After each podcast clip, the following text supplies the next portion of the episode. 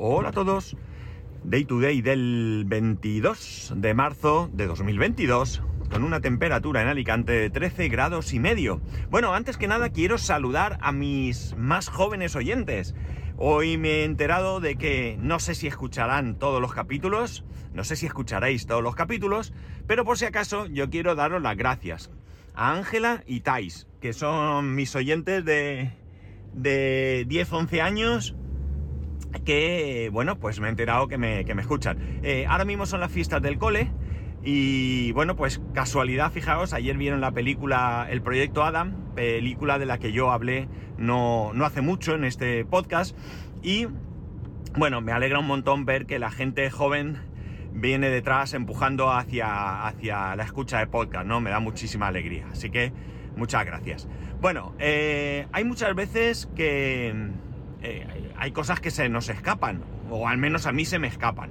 he estado leyendo en varios artículos sobre este nuevo monitor que Apple ha sacado, el, el Display Studio, o el Studio Display, no me acuerdo ahora exactamente el nombre.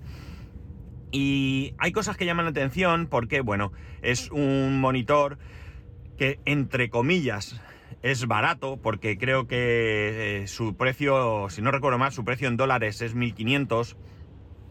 Y bueno, lo que llama la atención son las, las características. Eh, no tengo ninguna duda que su calidad de imagen eh, tiene que ser increíble. Tiene que ser increíble porque ya cualquier iMac, incluso mi iMac de 2009, con una pantalla bastante menos...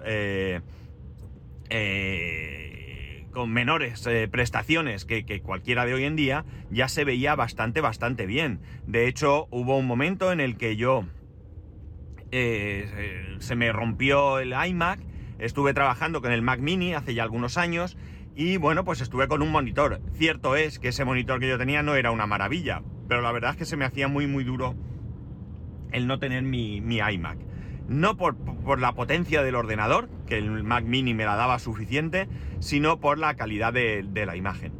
Eh, ahora mismo sabéis que tengo un monitor 4K, un Samsung, no recuerdo el modelo ni nada de esto, pero bueno, ya hablé de él en algún capítulo. Y este, este monitor, ya os adelanto que ni de lejos se ve tan bien como se ve la pantalla de, cualquier iMac o como se ve mi MacBook Pro, que no es comparable, no, no lo es, porque es un monitor 4K em, de los baratos, ¿no? De 200 y pico euros. Estoy seguro que hay monitores 4K que tienen, eh, a ver, un momentico. ¿Se me ha dormido el delante? Increíble. Bueno, eh, estoy seguro, como digo, que hay monitores 4K eh, e incluso 2K y eso que se verán mucho, mucho mejor que mi 4K, simplemente porque son monitores con mejores paneles, otras tecnologías y demás. Pero bueno, eh, la cuestión está en que estoy convencido de que ese monitor, ese Studio Display, se tiene que ver mm, increíble, se tiene que ver increíble, ¿no? Pero ¿qué es lo que me llama la atención o qué está llamando la atención en general? Bueno, en primer lugar, este monitor tiene bastante conectividad, ¿no? Tiene cámara, tiene otras cosas, pero también llama la atención porque viene con un chip, eh, un A11 Bionic, que es el mismo chip, ¿es una 11 o una 13? Ahora me he perdido. Bueno, es el mismo chip, el mismo procesador que lleva el iPhone 11. Es decir, eh, un, pedazo de, procesador, ¿vale? Un algo bastante, bastante potente. Eh, pero ahora se ha descubierto también que el monitor viene con una capacidad de 64 megas de memoria, ¿vale? Eh, ¿Qué pasa? Que solamente utiliza dos. Parece ser que el firmware que tiene iOS también, o sea, ocupa solamente esa capacidad. Aquí se pueden pensar muchas cosas, ¿no? Muchas cosas. Y las cosas que salen a la luz en cuanto a ideas que, que plantea quien, quien conoce esto, evidentemente esto es poco probable que Apple dé una explicación, ¿no? O que salvo que esto sea parte de un proyecto futuro y entonces entendamos en algún momento el porqué de estas prestaciones, realmente no nos vamos a enterar eh, por parte de Apple. Entonces aquí solo hay elucubraciones, ¿no? Y estas elucubraciones son, eh, primera esa, que, que pueda haber algún futuro proyecto o alguna idea de qué hacer. Pero la que más sentido cobra es la idea de que eh, sea más barato para Apple eh, pedir esos módulos de 64 que no pedir módulos más pequeños, ¿no? Módulos que probablemente tenga ya fabricados a montones, ¿no? Imaginar por un momento, no lo sé y desconozco absolutamente, pero si ya tienes todos los componentes de un iPhone 11, eh, eh, cuando Apple compra o pide o encarga o fabrica un producto, Apple y cualquier marca, evidentemente, no dice hazme 10 y si los vendo me haces otros 10, ¿no? Hace una previsión. Pues mira, quiero 25 millones, porque es que es lo que pienso que voy a vender. Dentro de esa cifra puede resultar que se vendan menos, sobrará material, que se vendan más y será otro pedido de, material. Me refiero a la fábrica donde se producen donde se producen esos, eh, esos productos. Estoy un poco enfadado y no sé si me habéis notado aquí un pequeño corte, porque después de cambiar la batería me está fallando el coche igual. Ahora me ha fallado ya dos veces. Dos veces desde que he arrancado el coche. Eh, evidentemente voy a ir directamente eh, al taller a comentarlo porque no me parece de recibo que, que siga fallando igual. Está claro que la batería estaba mal, pues yo lo vi, pero hay otra cosa. Bueno, la cuestión está en que en que, bueno, pues eh, es probable que, eh, bueno, si sobraron componentes, imaginar, el procesador ese sobró, pues ¿por qué no utilizarlo para todo esto, no? Y eh, el tema de la memoria, pues lo que he dicho, a lo mejor es que tienes bastante, te sale más barato coger esos módulos que incluso a lo mejor ya están fabricados y demás, que no pedir ahora eh, a propósito que te fabriquen eh, otros, otros componentes. O incluso a lo mejor no salen más baratos, sale similar. Pero puede haber más retraso, puede haber problemas. Y de esta manera, oye, si eso ya lo tengo en stock, pues oye, adelante, vamos a tirar millas con todo esto, ¿no? No lo sé, esto es eh, desarrollar un, un, poco incluso esa idea de que esto fuesen componentes sobrantes de la fabricación del iPhone, del iPhone 11, ¿no? Alguno dirá, ¿y por qué el 12 o qué? Pues bueno, pues porque... Mm, ¿Para qué? Si a lo mejor con, todo lo que tengo ahí del 11 salgo para, adelante sin mucho problema, ¿no? No lo sé. ¿Qué, ¿Qué ocurre? Que aquí, claro, ya alguien va más allá y piensa, ¿y si se pudiese eh, utilizar ese exceso de almacenamiento para nada más y nada menos que almacenar ficheros? O sea, imaginar por un momento. Perdonad. Tenemos 64 gigas. Esos 64 necesito 2. Vamos a poner otro tanto eh, para el caso de, la, de actualizaciones, porque eh, el monitor se actualizará y lo que hará será eh, descargarse la actualización e instalarla, con lo cual necesita espacio adicional para almacenar temporalmente al menos esa, esa descarga. Aún así, vamos a poner por caso que me queden ahí, qué sé yo, 50, 50 gigas. Poder usar esos gigas para un almacenamiento no es mucha capacidad, pero bueno, un pendrive de 64, un poco menos, ¿no? Pendrive de 32. Esos ficheros estarían en el monitor y cualquier ordenador que se conectase al monitor tendría acceso a esos ficheros. Bueno, no sé si es útil o no es útil esto, pero esa es una de las eh, cosas que a la gente le pasan por la cabeza como posible utilización. Evidentemente esto Apple no lo va a hacer esto Apple no lo va a hacer. Aquí habría que tendría que entrar en juego el famoso jailbreak que ya eh, se hacía desde el primer iPhone y que, bueno, podría posibilitar el hacer este tipo de, cosas. Yo ya os adelanto, yo si tuviese uno de estos monitores, que me encantaría, pero que no justifica en ningún caso que yo me gaste el dinero que vale ese monitor, eh, eh, jamás, jamás en la vida le haría el jailbreak al monitor, ¿no? Yo, yo no, no puedo decir que yo no he hecho eso a, mi, a alguno de mis iPhone, sí, lo he hecho, pero lo hice más bien en una época temprana en la que había menos, eh, en las que un iPhone tenía menos eh, mm, funcionalidades de las que tiene ahora y además algunas de esas funcionalidades muy muy básicas. Yo siempre me he quejado de que cómo era posible que el primer iPhone que yo tuve no, eh, no tuviese copiar y pegar.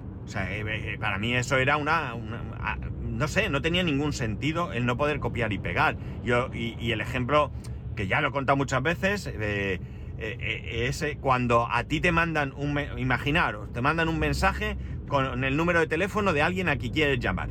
Resulta que ahora tú ese número, nada más tocarlo, te pregunta si quieres llamar. Pero entonces eso no lo hacía, ¿de acuerdo?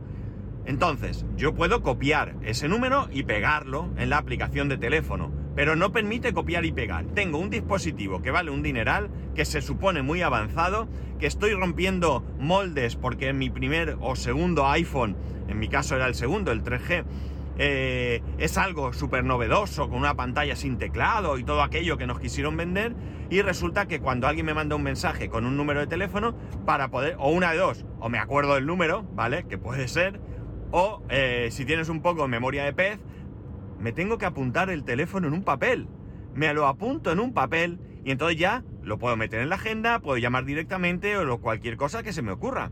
O sea, para mí eso era eh, una aberración. Y como esa había otras. Entonces eso sí a mí me justificaba el hecho de tener el jailbreak. Pero, eh, bueno, las cosas han ido cambiando y siempre, siempre recordar que hablo en mi caso concreto, yo no necesito en absoluto eh, hoy en día el jailbreak, ¿no? No, no encuentro nada que me, haga pensar que podría mejorar mi vida haciendo el jailbreak. ¿Que puede haberlo? Yo no digo que no, ¿vale? Pero yo ahora mismo eh, ni me lo planteo siquiera el pensar, voy a buscar a ver qué pasaría si yo, de hecho ni siquiera sé si actualmente ya hay gente trabajando en el jailbreak. Sé que hay algunos de los grupos que trabajaban en esto que lo han, que lo han abandonado.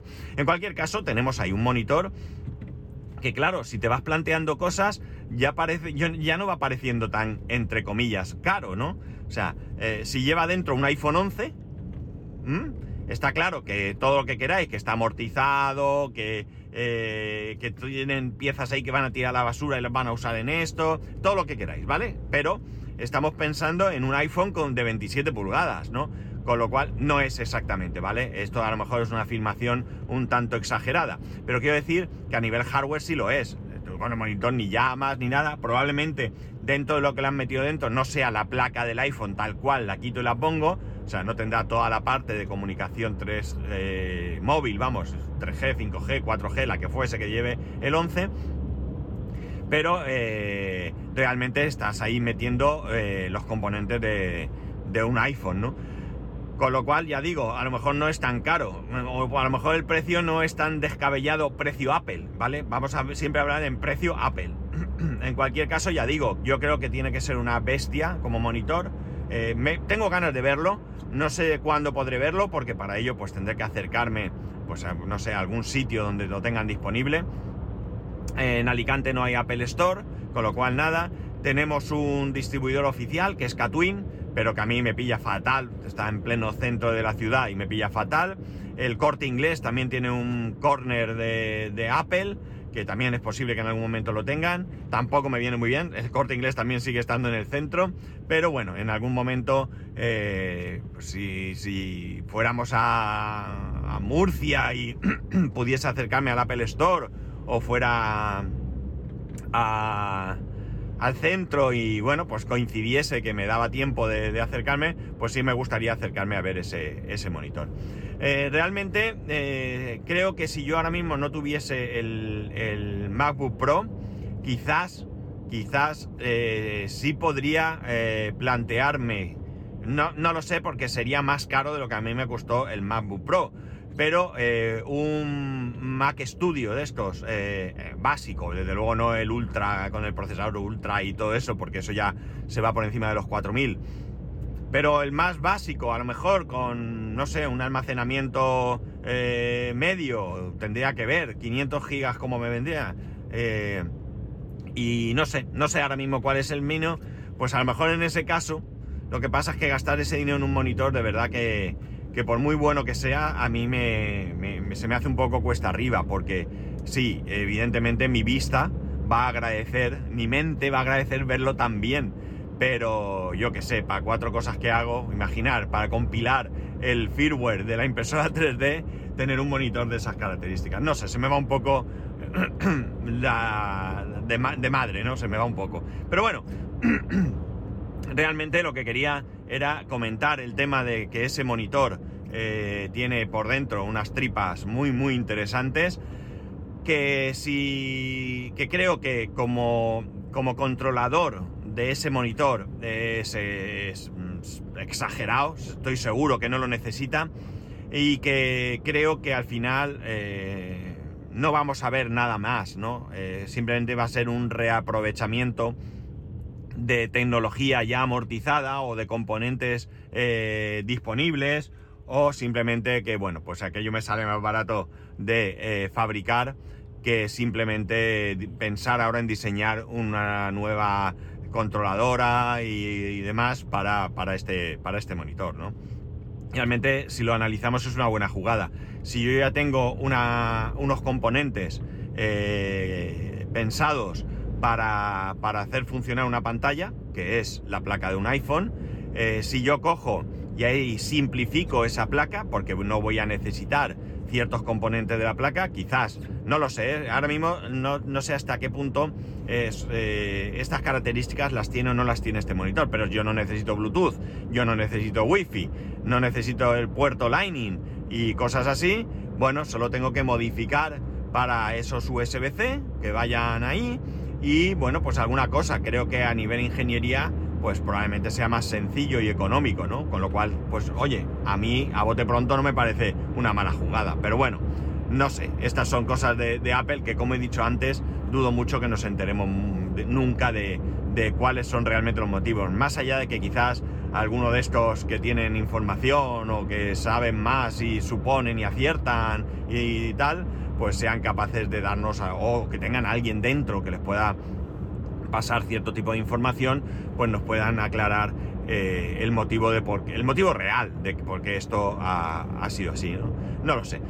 Yo lo he dicho y lo me reafirmo en ello. Me parece que el Mac Studio y el Display Studio y son dos equipos mm, fantásticos, me parecen increíbles.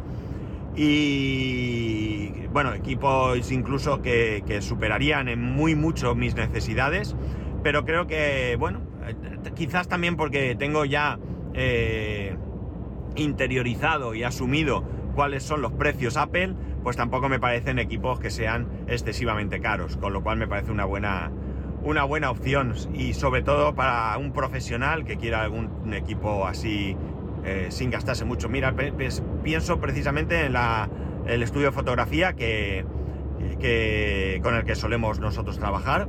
Son nosotros a nivel familiar, me refiero, que, los que hicieron las fotos de la comunión de mi hijo, por ejemplo, que ellos tienen un, un ordenador eh, all-in-one de estos, ¿vale? Con Windows 7. O sea, me parece realmente increíble que puedan trabajar con eso, ¿no? O sea, me parece increíble.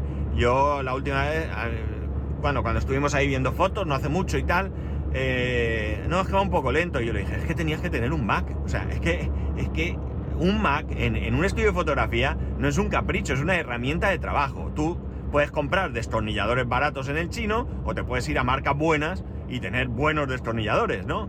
Pues esto es lo mismo. Te puedes comprar un ordenador sencillo que te va a dar... Eh, funcionalidad, pero de aquella manera, o te puedes comprar un buen equipo. Yo, no sé, yo siempre recomendaré un Mac, pero bueno, oye, me dijo que sí, que sí, lo tengo que ver, pero bueno, yo creo que, que ahí lleva no sé cuántos años. Windows 7, amigos, así que ya podéis echar. Bueno, nada más, no sé qué pensaréis de todo esto, pero ya sabéis que podéis escribirme a arroba spascual, spascual el resto de métodos de contacto en spascual.es barra contacto. Un saludo y nos escuchamos mañana.